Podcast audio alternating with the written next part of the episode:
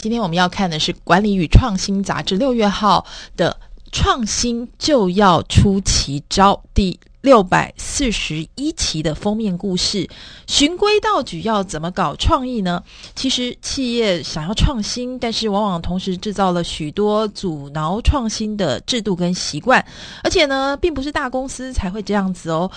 即使一开始企图挣脱一切束缚、标榜创新作为的新创公司，在事业发展渐趋稳定之后，这些创意家也很容易跟大公司的经理人一样，陷入既定的思考模式跟习惯中。所以本书呢，它就给我们十一个 idea，还有一个 application 应用，告诉我们创新如何出奇招。我们来一个一个看。首先来看第一个 idea，就是。雇佣对于现状学习迟缓的人，其实呢，要替企业灌输各式各样不同观点的话，必须找出而且雇佣喜欢我行我素，而且不觉得一定必须要融入其他人的聪明家伙。如果他们做自己认为对的事，而不是随波逐流，你的组织会因此获益。事实上呢，什么叫做最优秀的学习迟缓者呢？他们通常不善交际，他们比较不受社社会礼俗束缚，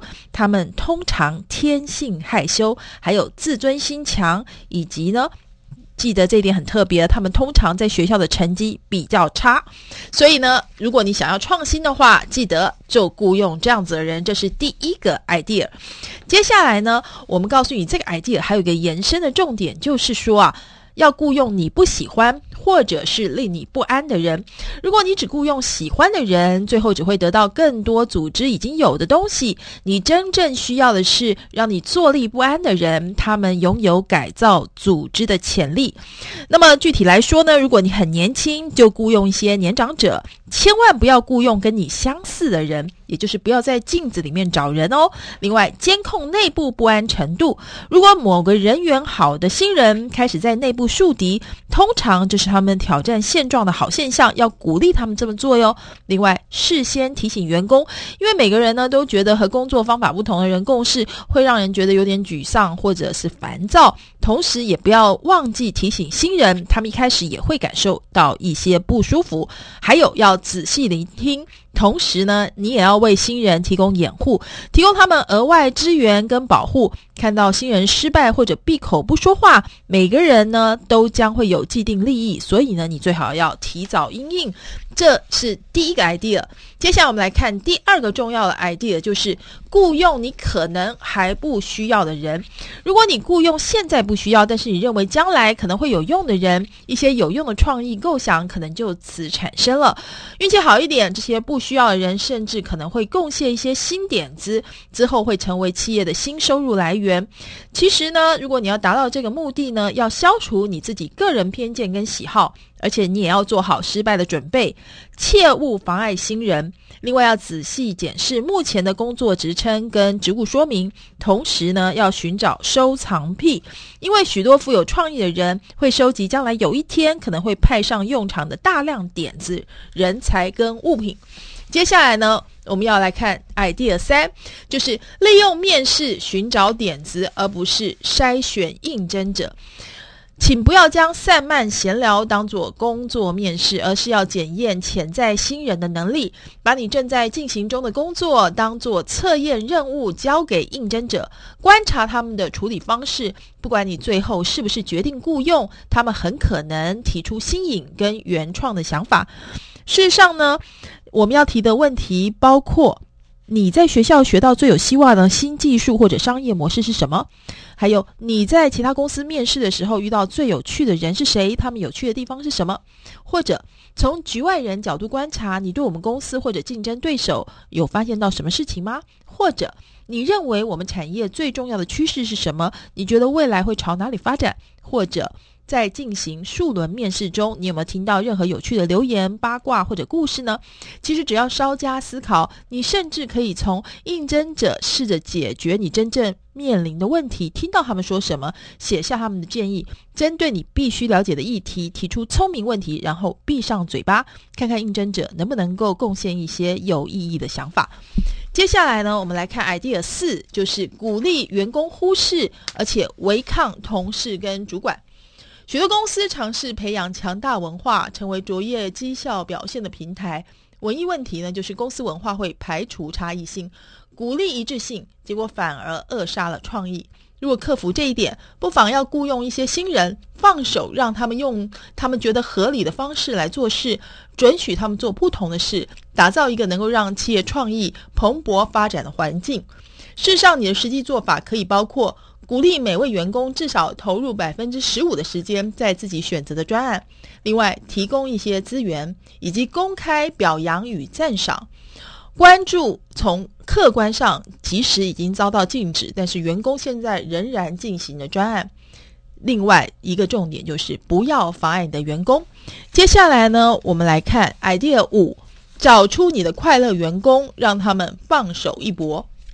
最丰富的创新通常来自丰饶的环境，里面充满乐观积极的人，而且他们还知道如何为自己的信念而战。理智上的冲突跟辩论更能够确保，无论出现怎样的结果，一定无比健全跟强大。所以呢，要发展良性的创意之战的话，包括教导员工利用有品味跟合适的笑话，鼓励员工暂缓评价崭新的点子。至少呢，要等到更多细节发展完成。利用课程与指导计划，在你自己的名人堂收藏一些成功故事，还有鼓励善用幽默感，尽一切所能让你的员工有好心情。组织里面一定要有一些脾气不好的员工，因为追求点子的热忱导致团队忽略某些基本现实时，他们就会察觉不对劲了。接下来看 idea 六，慷慨奖励成功跟失败，但是要惩罚无所作为。如果你真的想要鼓励员工持续提出崭新的创意点子，而不是回复经测试可行的想法。光是奖励成功还不够哦，你更要奖励失败，因为只有陷入死胡同，才能够体会到最好跟最新的教训。事实上，富有创意的组织会做以下的事情：谈论跟表扬聪明的失败，以及拔擢挂名负责几次重大失败的员工。但是呢，也要做好惩罚员工的准备。如果他们一犯再犯相同的错误，传达不采取行动的罪过，比尝试新事物但是功亏一篑更严重的讯息，可以。从其他公司跟团队中的错误当中学习，以及提防没有做好失败准备的人，宽恕错误而不是忘记错误，以及晋升员工时将高失败率要视为关键要件之一。接下来看 idea 七，那就是用正面态度从事不可能的任务。人们呢，真的不善于预测哪些想法有用，哪些想法无效，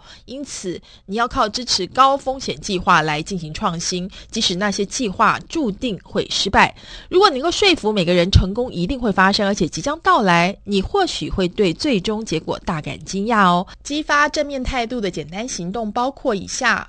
激发信心，鼓励人们投入更多心力跟时间工作，让人们忘记专家或者批评，还有让参与计划的每个人将挫败视为暂时事件，而不是决定性的最终结果。接下来我们看 idea 八，就是想出一切不切实际的事，然后。规划执行，历史上最有创意的突破性发展，其实呢，有的是发生在人们昏头做出愚蠢、不切实际跟荒谬事情的时候，直接推翻或者挑战人们视为理所当然的假设，可能导致可观的突破性发展。但是这些突破只有在事后回想时才会变得清晰可见，而这些新奇方法包括找出其他产业当中企业正在做荒唐可笑的事。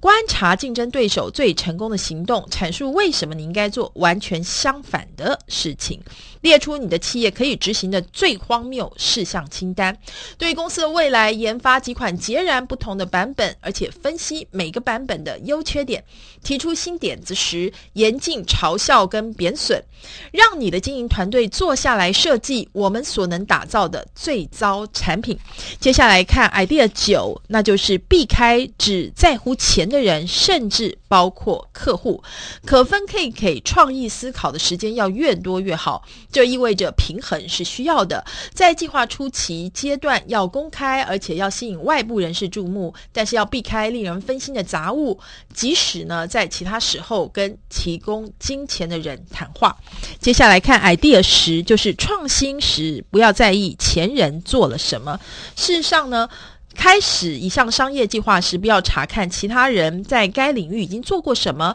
这将限制你的想法。你反而应该专注执行看起来合理跟正确的事，立刻投入其中，看看其他产业如何解决类似问题，而且有没有任何跨界点子存在，再进一步思考。雇佣接受过不同产业正式训练的人，以及寻找不同背景的人，还有寻找聪明、有创意而且愿意尝试其他人根本不会重新考虑的工作。勇于不同，雇佣对专案计划来说，拥有错误技能的人，看看他们能不能够解决具备一些公认技能者没办法解决的问题。以及 idea 十一，那就是挥别过去，特别是自己公司的成就。